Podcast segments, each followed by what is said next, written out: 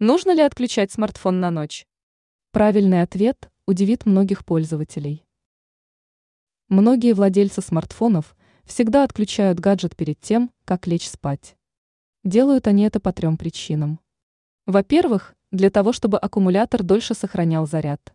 Во-вторых, для того, чтобы звонки и уведомления не мешали спать.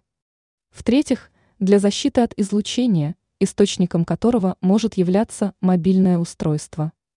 Однако смартфон, вопреки распространенному мнению, вовсе не обязательно отключать перед сном. Почему мобильник не надо отключать на ночь? Гаджет часто используется в качестве будильника. Если отключить смартфон, то устройство не сможет выступить в этой роли. Временно отменить звуковые сигналы можно без отключения смартфона. Для этого достаточно опустить шторку уведомлений и нажать на кнопку «Звук».